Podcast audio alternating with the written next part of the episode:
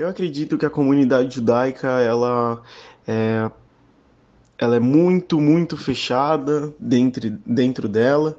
É, eu acredito que a comunidade judaica em si também é muito tóxica porque ela prega, sempre pregou um discurso de que é, deveríamos nos unir e respeitar os outros, é, já que na, na Segunda Guerra é, os judeus passaram por, pelo, por todo o extermínio e, e na verdade é um discurso que eles falam, mas não é, realmente pregam e aplicam.